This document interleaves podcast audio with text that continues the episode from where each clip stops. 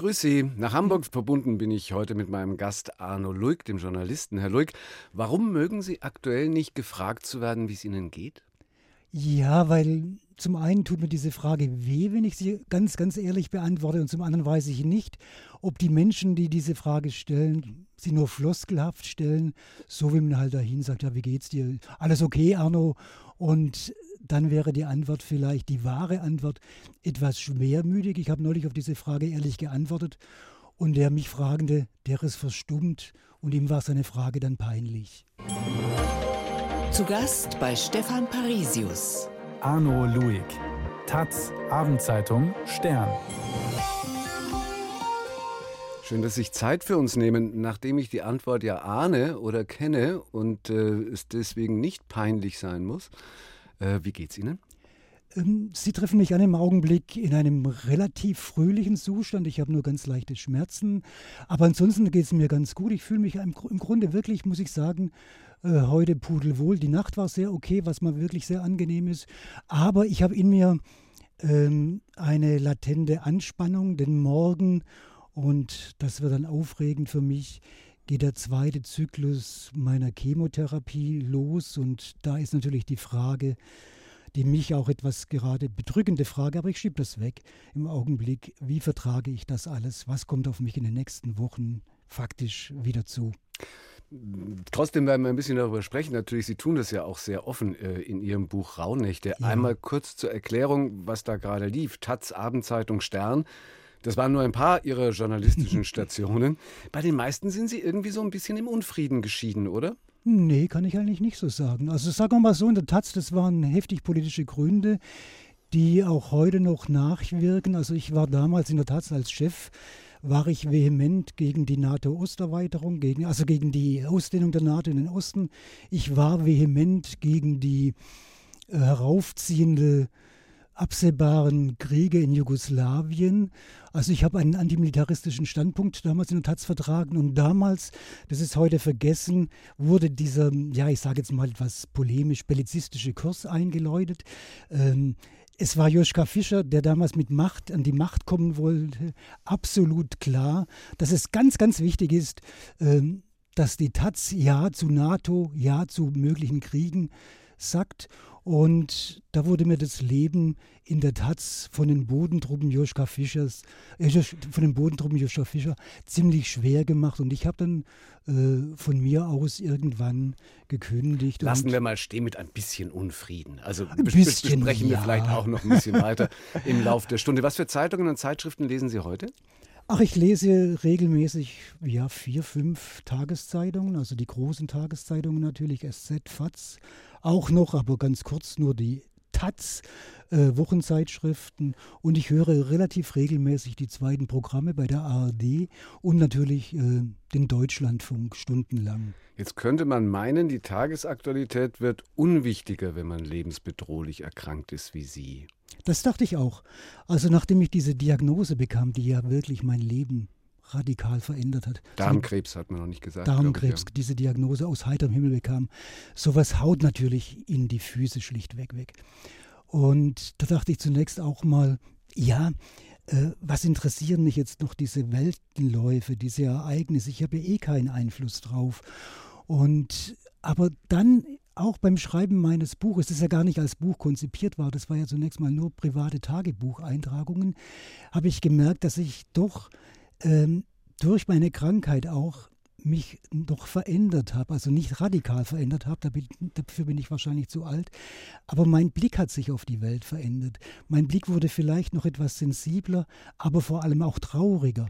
Ich habe zu mir gesagt, mein Gott, ich bin jetzt konfrontiert mit dem potenziellen, absehbaren, vielleicht, hoffentlich nicht, Ende meines Daseins.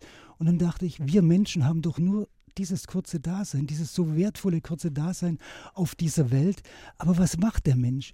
Er kloppt sich, er führt ohne Unterbrechung Kriege, er malträtiert, er vergewaltigt, er mordet und jetzt strengt er sich auch noch an, irgendwie mit Macht das Klima auf dem Globus zu, zu machen. Ist doch alles irre. Es gibt doch Wichtigeres auf dieser Welt. Hm. Und so habe ich im Grunde doch wieder auf diese Realität, auf diese irre Realität, diese verrückten Zeiten geguckt. Auch, muss ich sagen, tatsächlich äh, mit einer zunehmenden Traurigkeit. Und ich frage mich schon, verdammt nochmal, warum lernt der Mensch nichts aus dieser, aus seiner äh, Geschichte? Es gibt doch hm. wirklich Wichtigeres und Schöneres als Kriege zu führen. Und das ist ja insofern, wenn Sie sich jetzt eben so offenbaren, auch ein Paradigmenwechsel, weil viele Jahre haben Sie damit verbracht, in großen Interviews Prominente von Boris Becker bis Angela Merkel eben dazu zu bringen, sich aufzumachen.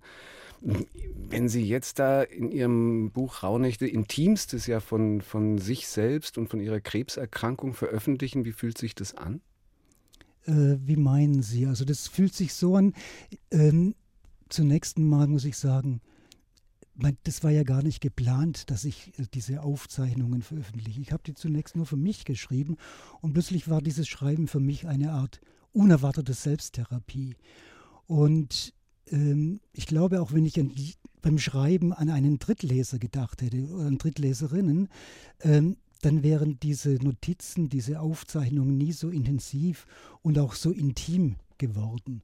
Aber ich muss auch sagen, diese vielen Gespräche, die ich geführt habe mit Prominenten, weniger Prominenten, aber auch viele Gespräche mit Leidenden, mit Verzweifelten, mit Sterbenden und vor allem diese Gespräche mit Kranken, Verzweifelten, Sterbenden, die haben mir in meiner jetzigen Situation äh, viel geholfen und die helfen mir auch noch immer. Und äh, das ist eine ganz überraschende Erfahrung, die ich da mache, dass plötzlich das, was ich im Beruf gemacht habe, mit dem bin ich nun selber konfrontiert, mhm. aber ich ziehe Trost, kann Trost aus diesen Gesprächen ziehen.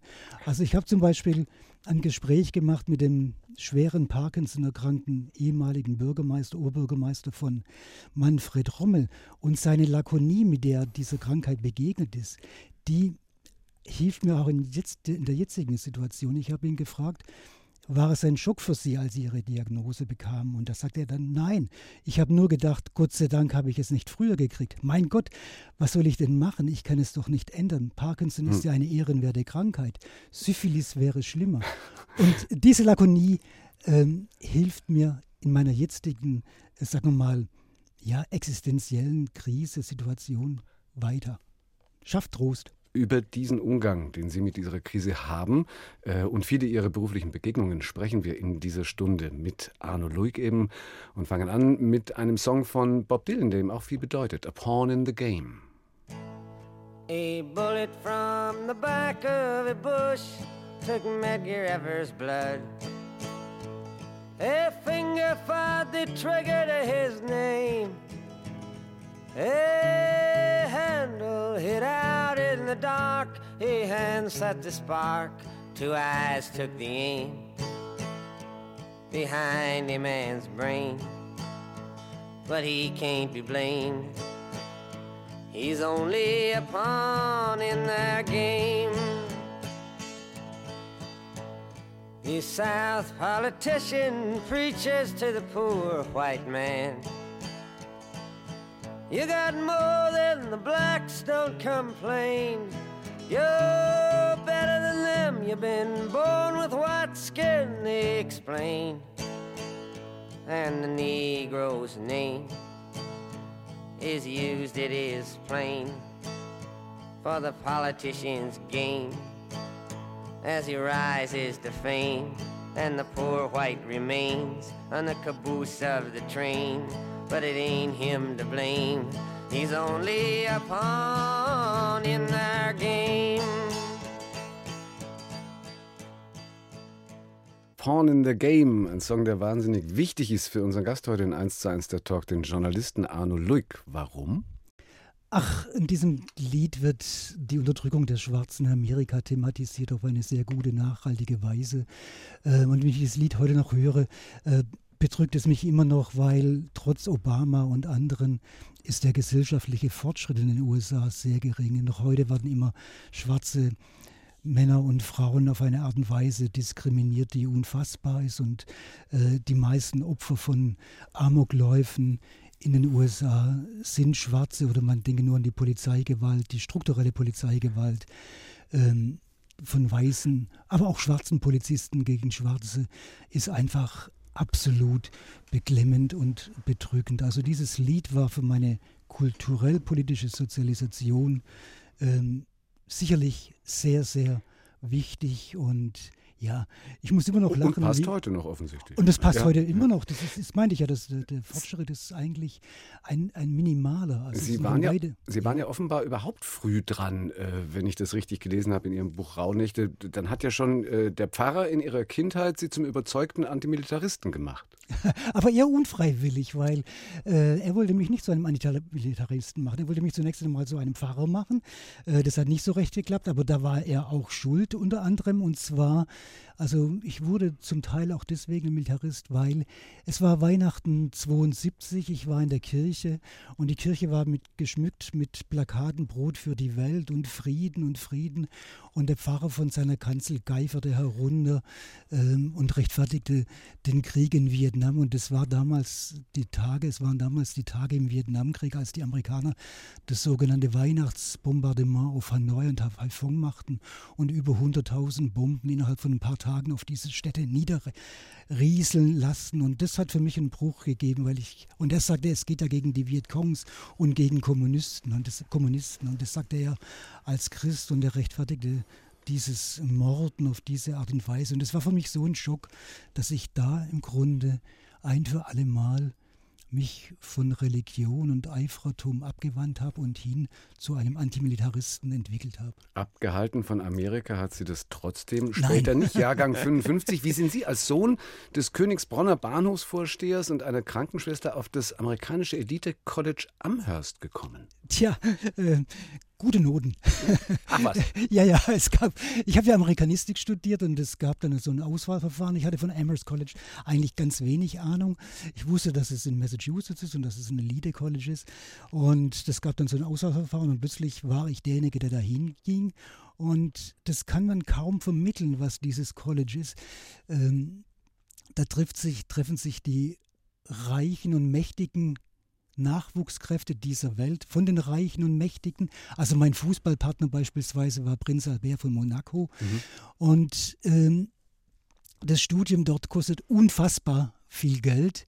Und ich habe äh, da studieren können und habe da die amerikanische Gesellschaft auf eine sehr, sehr gute Weise kennengelernt. Also ich habe, mein Freundeskreis bestand zum Teil aus den reichsten Amerikaner und Amerikanerinnen, aber gleichzeitig, weil ein paar Stipendiaten da waren aus der untersten Schicht Amerikas, also es war nur eine Handvoll, ähm, hatte ich Besuche einerseits bei den äh, 0,1 Prozent dieser Welt, mhm. ging da aus und ein, aber andererseits habe ich auch äh, unfassbare Armut und Rassismus und äh, Erbärmlichkeit in den Vereinigten Staaten auf eine hautnahe Art und Weise erlebt, das mich auch nachhaltig prägte. Und ich hatte zwei Möglichkeiten. Entweder hätte ich die Verbindungen, die ich da aufbaute in Amherst College, für eine grandiose Karriere nutzen können, aber mich hat diese Ungerechtigkeit, äh, diese strukturelle und fürchterliche Ungerechtigkeit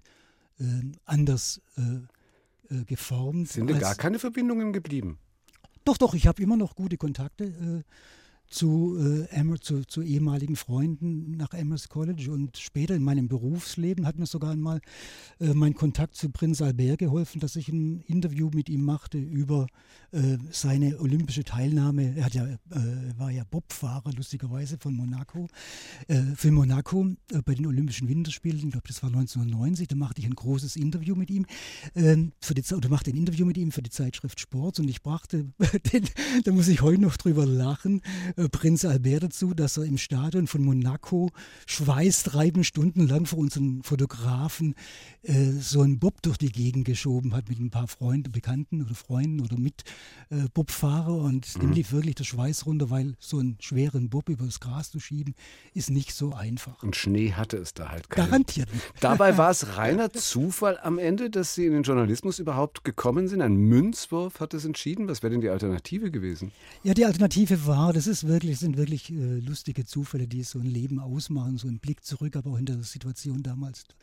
Ähm, ich hatte äh, mich beworben irgendwann dachte ich, ich muss ja ein seriöses Leben anfangen nach meiner politischen Studentenzeit bei dem Schwäbischen Tagblatt. Hatte ich mich beworben als Volontär, dachte ich, muss mein Leben in bürgerlich geordnete Bahnen bringen. Und gleichzeitig hatte ich äh, eine Doktorarbeit oder äh, laufen oder arbeitete an einer Doktorarbeit über einen amerikanischen Filmemacher, also eine Promotion über einen amerikanischen Filmemacher wollte ich schreiben. Und ähm, dann war das wirklich so völlig absurd, dass am gleichen Tag ähm, bekam ich die Post, dass ich ein Stipendium kriege für meine Doktorarbeit für die äh, Stiftung, des, die Stiftung des Deutschen Volkes, Studienstiftung des mhm. Deutschen. Volkes, ein sehr begehrtes Stipendium. Und ein paar Stunden, zwei Stunden später bekam ich einen Anruf vom Schwäbischen Tagblatt, äh, Sie kriegen dieses Volontariat und er sagt, ich habe jetzt ein Problem. Ich habe da ein tolles Stipendium für, mein, für meine Promotion und da, dann sagte der damalige Chefredakteur, ich gebe Ihnen eine halbe Stunde Zeit, überlegen Sie sich, was Sie machen, entweder Promotion oder ähm, Volontariat und dann habe ich mehr oder weniger tatsächlich ein Markstück in die Luft geworfen und schwupp habe ich ein Volontariat äh, gemacht. Haben Sie das Markstück noch? Das sowas, sowas hebt man auf. Nein, in der damaligen Situation. Rahmt man? Oder mussten Sie es dann irgendwann mal ausgeben? das ist äh, irgendwo verschwunden, weil ich war damals nicht reich und arm, war arm und jede Mark war wichtig oder jede Pfennig war wichtig. Auf jeden Fall, so kam ich dann zum Journalismus, aber ich hatte schon immer eine Affinität zum Journalismus. Ich habe ja auch äh, eine Schülerzeitung in äh, meiner Schule in Heidenheim gemacht am Gymnasium und da habe ich schon erfahren, dass Worte etwas bewirken können. Denn ich hatte mal einen Artikel geschrieben über den Vietnamkrieg als Schüler, also relativ naiv. Aber die Folge davon war, dass ich zum Direx kommen musste und dass diese Schülerzeitung nicht auf dem Schulhof verteilt bzw. auch verkauft werden durfte. Wir mussten sie außerhalb des Schulhofs verkaufen. Da habe ich gleich erfahren, so als Jugendlicher, noch quasi als Kind oder Heranwachsender, ohu, die Pressefreiheit ist auch bei uns ein gefährdetes Gut. Eine Stunde, zwei Menschen im Gespräch auf Bayern 2. Stefan Parisius trifft Arno Luig mit Boris Becker in der Hafenstraße war ein großes Interview für diese Hochglanzzeitschrift Sports, die es nicht mehr gibt. Und für Sie sowas wie der Karrieredurchbruch, Herr. Äh, wie ist dazu gekommen? Ja, das ist wirklich der, also dieses Gespräch hat mich wirklich journalistisch auf eine völlig andere Umlaufbahn geschossen, äh, was ich damals nicht so erwartet hatte, aber äh, das ging dann relativ zügig und rasch. Und zwar kam es so, ich war Ghostwriter für Dr. Müller-Wohlfahrt, der hatte in der Zeitschrift Sports äh, eine medizinische Kolumne und die habe ich betreut. Es lief dann so ab, dass wir immer wieder telefoniert haben und ich habe dann Erde geschrieben und ich habe das dann überarbeitet oder neu geschrieben oder ergänzt.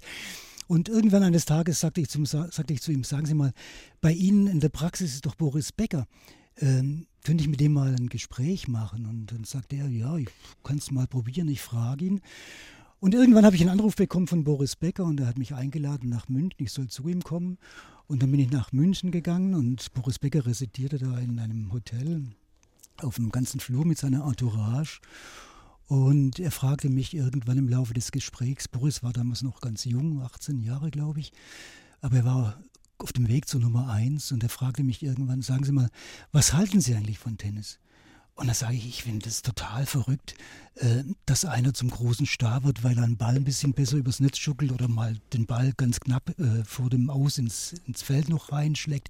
Ich finde diesen ganzen Hype um diese Stars und dieses Tennis und dieses Geld, finde ich ziemlich verrückt. Und dann sagte der Boris ganz überraschend und mich verblüffend, genau so sehe ich es auch. Und dann äh, haben wir ausgemacht, dass ich ein Gespräch mit ihm mache, um die Geschichte kurz zu machen. Ich war dann mit ihm in Frankreich, in Paris und äh, habe ihn begleitet rund um die Uhr bei dem Turnier in Bercy und viel mit ihm geredet, einfach über Gott und die Welt, überhaupt nicht über Tennis. Und alle mhm. haben sich gewundert, was macht denn dieser bärtige junge Typ daneben, Boris Becker, die ganze Zeit. Und dann, es hat lange gedauert, bis sich Boris, wir waren wieder zurück in Deutschland, sich bei mir gemeldet hat. Und dann haben wir das Gespräch gemacht und wir, das erste Treffen haben wir gemacht im Hotel Vier Jahreszeiten in der Lobby. Aber das war unmöglich, weil da kamen die Herren und Damen auf Boris Becker zu und gesagt, ich will ein Autogramm von Ihnen, geben Sie mir ein hm. Autogramm für meine Enkel. Und da sagte ich zu Boris, das hat keinen Wert, äh, da was zu machen. Und dann sind wir, haben wir uns bei mir, mir getroffen und wir haben eine Woche lang quasi rund um die Uhr geredet. Und irgendwann habe ich zu Boris gesagt, sag mal, du ist doch in Hamburg diese Hafenstraße. Was hältst denn du da davon? Also Hafenstraße für die mit der Gnade der späten Geburt äh, war damals eine Hausbesetzerzone, Hotspot und äh, genau.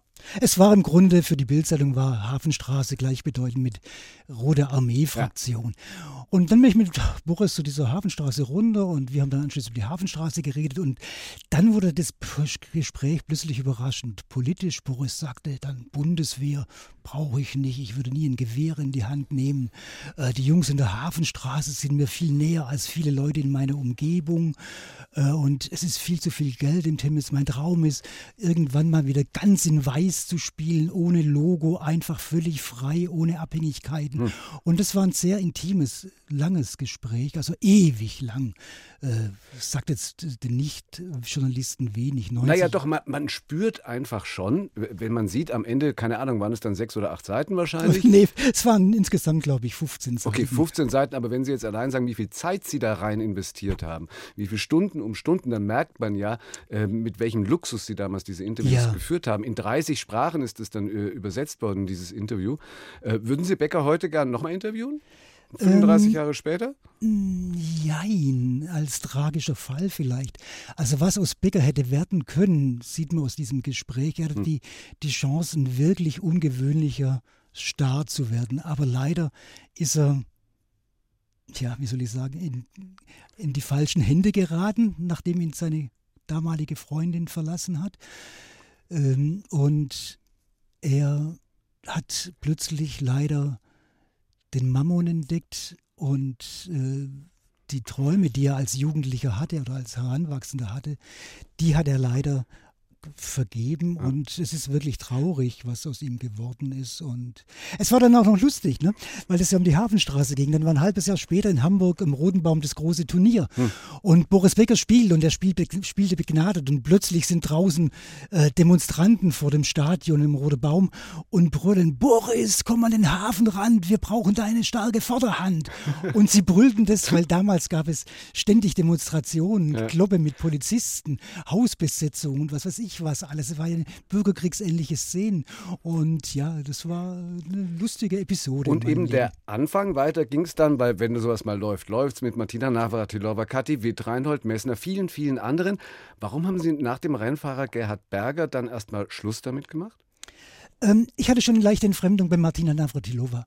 Ähm, diese unfassbare Reichtum, den ich da. Ich war ihn zwar gewöhnt von Amherst College, aber dann doch nochmal das zu erleben, diese unwirkliche Welt, als in der Garage von Martina Navratilova standen, was weiß ich, ein halben Dutzend, nee, ein gutes Dutzend Porsche äh, rum und dann hat war ein Kratzer, ein Porsche hat einen Freund einen Kratzer reingefahren, hat sich da durchgedreht. Das fand ich ziemlich verrückt. Da fand ich schon, äh, bin ich, in was für einer Welt bin ich? Und dann stand ich eines Tages, habe ich ein Interview gemacht mit Gerhard Berger, der war damals Vize-Weltmeister im Formel 1 Rennen, ähm, stand ich mit ihm in seinem Haus äh, in Monaco, Hochhaus, und wir blicken runter auf den Hafen und dann sagt er zu mir, da unten liegt meine Yacht. Und da sagte ich zu ihm, mein Gott, das ist aber eine große Yacht. Da sagte er, ja, ich habe jetzt ein Problem. Äh, ich habe für diese Yacht habe ich einen guten Kapitän mir angeschafft, aber der gute Kapitän ist so gut, dass er sagt, diese Yacht ist mir zu klein. Ich brauche jetzt noch eine größere Yacht. Und das war der Moment, wo ich gesagt habe zu mir, ich muss da aussteigen aus dieser Welt. Das ist nicht meine Welt. Äh, ich muss da weg. Und so habe ich dann äh, bei Sports letztendlich ähm, in einem Moment gekündigt, ja, wo ich eine irreale Realität erlebt habe, von einem Interview zum anderen mhm. geflogen bin, von einem Promi zum nächsten Promi. Aber ich hatte die Schnauze auf Deutsch gesagt, ich hatte sie voll. Dann war ja die Taz, über die wir gerade schon gesprochen haben, sicher der wunderbare Gegenpol. Erstmal von der Richtung, darüber haben wir schon geredet. Und dann Münchner Abendzeitung. Wie passt denn der Boulevard dann in Ihr Portfolio? Ja, das habe ich ähm, den Verleger auch gefragt, den Chef, damaligen Chefredakteur, als er mich angerufen hat, habe ich gesagt, äh, wissen Sie, was ich mache? Ich mache doch äh, ganz andere Dinge. Ich mache doch äh, große, lange Interviews, Reportagen, politische Analysen. Und dann hieß es, ja, wir wollen aus der Münchner Abendzeitung äh, etwa ein, ein, jugendlich orientiertes, metropolitanes Magazin, Zeitschrift, Zeitung machen. Und so war ich plötzlich unverhofft und unerwartet in München. Und ich muss sagen, ich habe diese Zeit in München äh, herrlich äh, genossen und ich habe da schöne Sachen gemacht in München mit dieser Abendzeitung. Und wenn Sie von der Taz kommen, wo Sie jedes Komma begründen und rechtfertigen müssen, äh, damals war das noch so, äh, und äh, ideologisch durchdiskutieren müssen und mussten, war die Zeit in der Abendzeitung entspannend. Äh, klare Hierarchien, Strukturen, aber äh, das war auch eine schöne Freiheit für mich und ich hatte so von der Taz her so das grenzenlose Denken. Und eine meiner wirkmächtigsten Überschriften sicherlich in meinem Journalismus war die Überschrift äh, damals, als Herr Ratzinger unbedingt Ehrenbürger von München werden wollte. Da machte ich die Überschrift in der AZ, Mein Gott, Ude, Großinquisitor will Ehrenbürger werden. Oh. Weil, oh, oh, oh, oh, oh, ja, genau. Und weil Ratzinger war ja vorher, ich kannte ihn ja aus Tübingen, Chef der Glaubenskongregation, also der Nachfolge von der Inquisition. Und hat man sie dann rausgeschmissen? Oder? Nein, nein, diese Überschrift war, nein, nein, nein, rausgeschmissen haben wir nicht. Diese Überschrift war durchaus lustig, weil dann kommen ja diese, das war im Sommer, glaube ich, oder im Frühjahr, ich saß im Biergarten und da kam ja damals noch, ich weiß, nicht, ob das heute noch so ist. Die Zeitungsverkäufer. Die Zeitungsverkäufer ja. mit dieser AZ und man konnte die Schlagzeile lesen, weil die mhm. so, so trugen, dass man die Schlagzeile lesen konnte. Und da blieben die Biergläser der Trinker und Trinkenden in der Luft stehen und starrten auf diese Überschrift. Das war eigentlich ganz nett. 1 zu 1, der Talk auf Bayern 2. Stefan Parisius im Gespräch mit Arno Luig. Diagnostiziert einen Schaden in der Oberleitung. Und zwar bei der Bahn, so hieß ein Buch von ihm darüber. Äh, Herr Luig, man hat den Eindruck, stimmt's oder stimmt's nicht? Seit Jahren ist äh, jetzt schlimmer kann es nicht werden, in einem halben Jahr. Jetzt endlich schlimmer kann es nicht. Und jetzt ist dann erst richtig schlimm. Sehen Sie das auch so? Och, ja, das sehe ich genauso. Also das, was ich in meinem Buch prognostiziert habe, ist eingetreten, wurde zum Teil noch überboten. Aber für mich ist die Bahn, muss ich sagen, und das ist jetzt keine Polemik, das ist eher eine abgrundtiefe Trauer, wenn ich das sage, in einem irreparablen Zustand.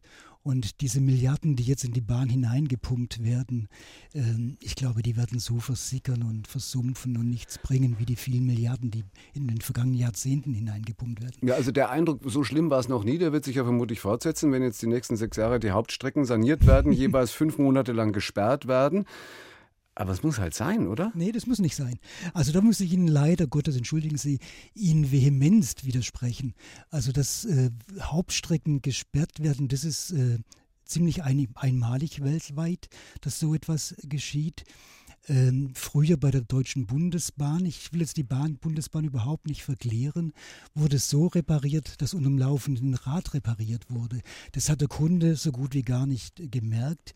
Und ähm, heute ist es so, das ist eine Idee von dem bahnfremden ehemaligen Bahnmanager Pofalla, dass man ganze Strecken sperrt, aber äh, einfach sperrt. Das macht es natürlich für Großfirmen einfacher zu reparieren, aber überhaupt dass Strecken gesperrt werden müssen oder überhaupt, dass es Schienen jetzt in einem dermaßen deplorablen Zustand ist, ist äh, ein nicht zu rechtfertigender Fehler der führenden Manager, das sind die Täter im Bahntower, äh, die einfach über viele, viele Jahre hinweg konsequent zu wenig Geld in den Unterhalt äh, der Strecken äh, gesteckt haben. Und so sind die jetzt in einem Zustand, äh, in dem wahrscheinlich fast weltweit, zumindest in den führenden Industrienationen, keine einzige Eisenbahnstrecke ist.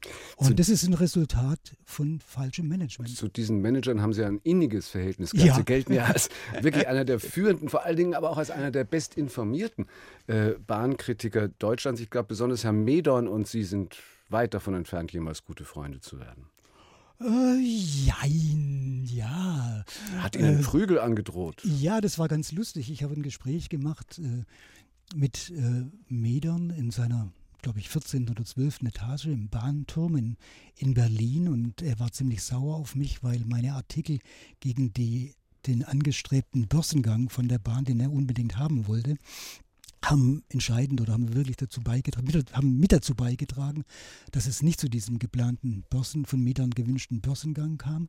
Und als ich zu ihm kam, war er dementsprechend äh, geladen. Und Metern ist so ein, ja, ein kleiner Springteufel, also ein Mann voller Energie. Der hat ja auch im Grunde, wusste man nicht, ähm, beherrscht er die Politik oder beherrscht die Politik ihn?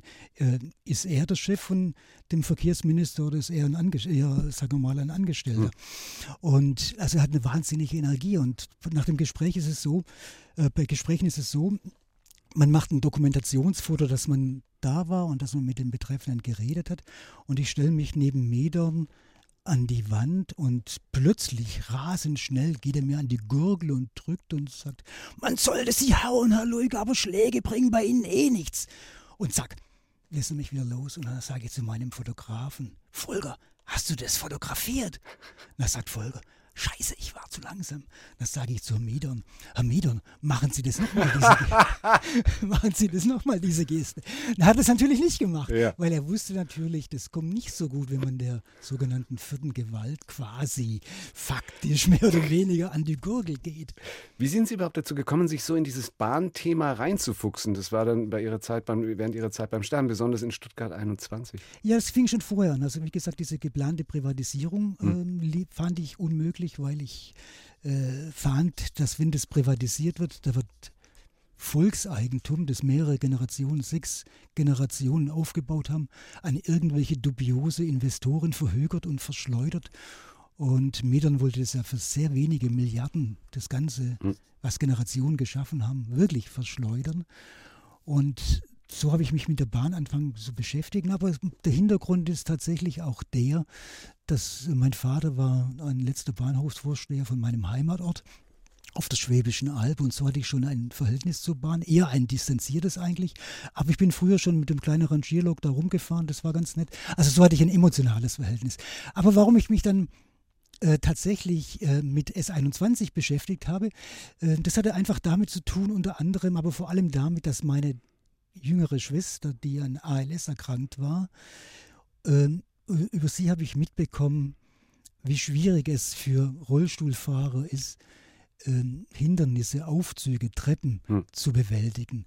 Und für sie war es immer toll, nach Stuttgart einen Hauptbahnhof zu bekommen. Da konnte sie von Gleis zu Gleis ohne Probleme rollen. Die Bahnsteige waren breit, da war kein Aufzug nötig. Sie konnte an einem Ausgang bequem in die Stadt rollen. Und das war eigentlich zunächst mal für mich so ein emotionaler Aufhänger. Wie hm. gesagt, es kann doch nicht sein, dass in einer älter werdenden Gesellschaft, wo die Leute gebrechlicher wird, werden die Menschen äh, in den Untergrund gedrängt werden. Das ist doch komplett irre. Mhm. Und dann habe ich mich einfach auch geärgert, dass ein total toll gut funktionierender Bahnhof äh, für zig Milliarden in den Untergrund gedrängt werden soll. Und Ihr Abschied beim Stern hatte dann auch mit der Bahn zu tun? Ja, und äh, das hatte auch mit der Bahn zu tun. Das war, der Auslöser war der, dass es war ein Wunsch von der Politik- und der Wirtschaftsredaktion. Äh, ich habe da eine Titelgeschichte mit äh, nachfolgenden weiteren Stücken ähm, geschrieben über die, die, Deutsche Bahn und wie sie in den, in den Abgrund rollt, wenn es so weitergeht. Und habe das Stück abgegeben, habe ich nichts gehört und irgendwann hieß es, Arno, komm rüber von der Chefredaktion. Dann saß ich, ging ich rein in die Chefredaktion und da saßen einige Chefredakteure und einige Textchefs saßen da in der Runde. Mir wurde so eine Bank zugewiesen. Da sage ich, hoppla, was habe ich denn verbrochen? Arno sei nicht polemisch. Ähm, und dann wurde mir gesagt, äh, das drucken wir nicht, aber bevor du jetzt irgendwie was sagst, äh, das drucken wir einfach nicht, nein, das wollen wir nicht. Das sage ich, das verstehe ich jetzt nicht. Der Verlag fordert mich auf, Geschichten über die Bahn zu schreiben, weil die sich gut verkaufen. Hm. Wir kämpfen gegen den Abstieg und jetzt sagt ihr mir, äh, das wollen wir nicht. Das finde ich ein äh, bisschen schade und komisch. Sei nicht frech, Arno. Nein, sage ich, ich bin nicht frech. Und dann hieß es, in diesen zwei Monaten, wo du für diese Bahngeschichte recherchiert hast, hättest du doch so Gespräche machen können, so tolle, wie du gemacht hast, hm. mit Ina Müller, äh, mit äh, Schöneberger. Sowas wollen wir. Aber das, was du mit der Bahn gemacht hast, das wollen wir nicht. Und da sagte ich, ja, aber Schöneberger, Ina Müller, das sind Fingerübungen. Das hier ist ein gesellschaftspolitisches Thema. Sei nicht frech. Der Hintergrund war, dass der Verlag noch einen anderen Auftrag übernommen hat. das ist meine. Äh, das ist Ihre Interpretation zumindest, dass der Verlag gleichzeitig dann angefangen hat, die Kundenzeitschrift der Deutschen Bahn rauszubringen. Ja, das ist, könnte man so. Könnte, könnte man, könnte, könnte man. wollte, hätte, wäre, ist. Ja, aber es, ist halt, es ja. ist halt tatsächlich, sage mal, traurig, dass äh, so etwas nicht mehr möglich war. Aber das war wiederum die Grundlage für meinen späteren Bestseller. Eben, ähm, das war dann der Schaden an der Oberleitung. Der Schaden an der Oberleitung. Und so ging es weiter. Jetzt genau. fahren wir weiter. Alles einsteigen, hier kommen die Wise Guys. Meine Damen und Herren, der ICE nach Frankfurt Main fährt abweichend am Bahnsteig gegenüber ein. Die Abfahrt dieses Zuges war 14.02 Uhr. Obwohl das war sie nicht, denn es ist ja schon halb drei. Bei uns läuft leider oft das meiste anders als man denkt. Wir haben die Waggons heute falsch rum angehängt. Die Wagenreihung ist genau das Gegenteil vom Plan. Thank you for traveling with Deutsche Bahn. Jahrelang hat unser Gast heute in 1 zu 1 der Talk, Arno Luig, sich an der Bahn abgearbeitet. Herr Luig, was bedeutet Ihnen das Thema heute?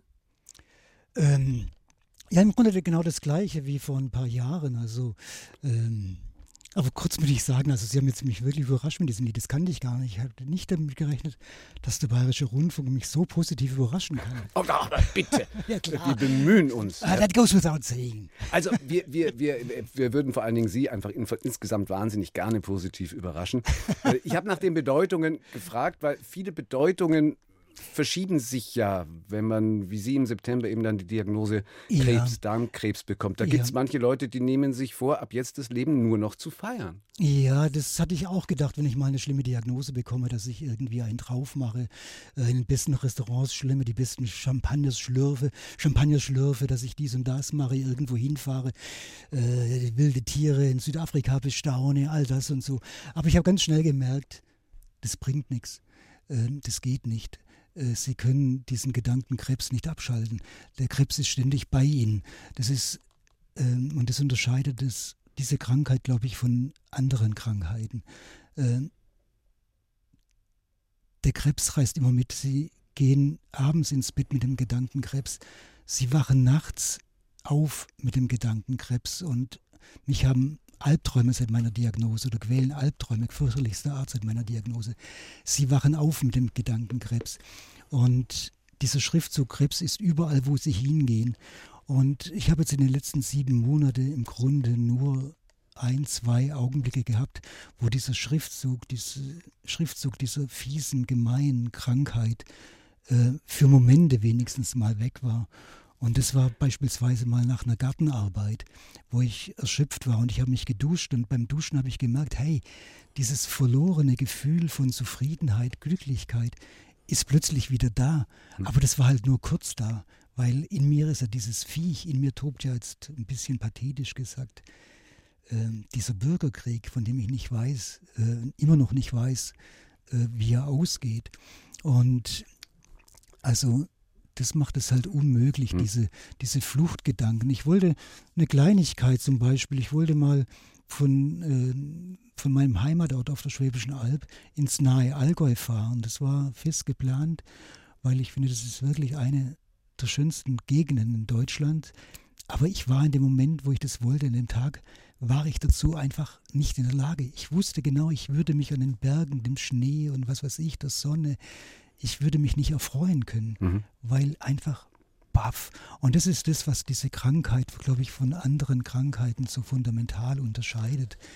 Ähm, tja. Und dazu eben dann noch die Ungewissheit. Also dieses Buch Rauhnächte haben Sie angefangen, Ihre Tagebuchnotizen zu schreiben, eben nach September, als die Diagnose kam immer in der Ungewissheit, ob die Therapie anschlägt. Das ja. finde ich sehr mutig, das dann zu veröffentlichen, weil dauert ja dann auch eine Zeit, auch als wir angefangen haben, miteinander zu reden, ob wir äh, diese Sendung machen, war die Ungewissheit noch da. Jetzt ist die Ungewissheit vorbei. Mit welchem Ergebnis? Nein, das ist nicht richtig vorbei. Es ist zum Teil vorbei. Also zum einen, ähm, ich glaube, heute könnte ich dieses Buch so nicht mehr schreiben. Und ich glaube, der intensive Ton in diesem Buch, das erfahre ich ja von Lesern, die mir schreiben oder äh, von den Reaktionen, äh, besteht auch darin, dass es in der Echtzeit des Leidens geschrieben worden ist und nicht im Blick zurück und auch geschrieben worden ist in dieser Zeit, wo ich überhaupt nicht weiß, wie es ausgeht. Jetzt habe ich eine kleine Freude, habe ich, oder das war schon eine riesige Freude, dass diese Therapie von ähm, Strahlen und Chemo plus eine kleine Operation, dass das besser ausging, als die Ärzte erwartet, erhofft haben. Und als ich diese Nachricht kam, ich kann Ihnen gar nicht beschreiben, was war eine unendliche Last von mir da von den Schultern fiel, von allem fiel. Ich, ich war im Grunde unfähig, äh, etwas zu sagen, als hm. ich die Meldung kam, hey, Herr Luig, wir haben keine bösartigen Zellen in Ihrem Darm mehr gefunden. Aber, und das ist halt jetzt, jetzt lebe ich gerade noch im angespannten Zustand, die Ärzte können nicht in die Lymphknoten reingucken. Das kann sein, dass da doch irgendetwas vom Darm durchgebrochen ist. Und deswegen nochmal eine Chemo und ähm, Deswegen wieder abwarten. Weitere Ungewissheit. Weitere warten, Ungewissheit. Ja. Aber zunächst mal, also ich habe vorhin mit dem Arzt gesprochen, er sagt, und deswegen bin ich jetzt auch ein bisschen gelöst und äh, ich lebe ja auch nach dem Prinzip Hoffnung.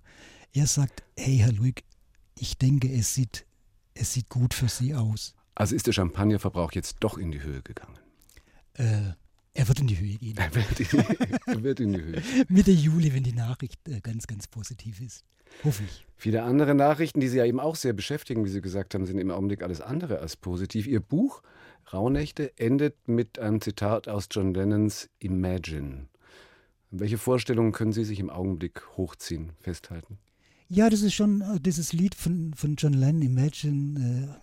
Das ist äh, dieser Friedenssong, Fried, dieses Friedenslied, das er in dem Höhepunkt vom Vietnamkrieg geschrieben hat. Das ist schon auch ähm, so ein ja, mich begleitendes Lied und er erinnert ja auf eine positive Note. Er sagt ja, You may say I'm a dreamer und so endlich ja mein Buch, äh, endlich ja mein Buch auch auf eine positive Note. Äh, Imagine all the people living in peace. You, you may say I'm a dreamer. Und dann sage ich weiter, und das ist ja das Übersetzte von John Lennon, aber nicht der einzige, hoffentlich nicht. Ich hoffe, dass die Träume, die ich hatte als Jugendlicher, und ich glaube, dass ich ihnen zum großen Teil treu geblieben bin, äh, Frieden, friedvolle Welt, gerechtere Welt, dass die sich irgendwann realisieren, obwohl es gerade in diesen verrückten Zeiten völlig anders aussieht. Ich bin groß geworden mit dem Gedanken, Frieden schaffen ohne Waffen. Und gerade sieht er die Wirklichkeit leider Gottes von mir aus betrachtet so aus. Frieden schaffen mit immer mehr Waffen. Und ich glaube nicht, dass es ein besonders guter Gedanke ist. Und ich hoffe, dass Sie noch ganz, ganz viel Gelegenheit haben werden, zu träumen und sie dann auch wahr machen können. Alles, alles Gute für die nächste Zeit. Vielen Dank, Anno Luig. Ja, danke, das brauche ich.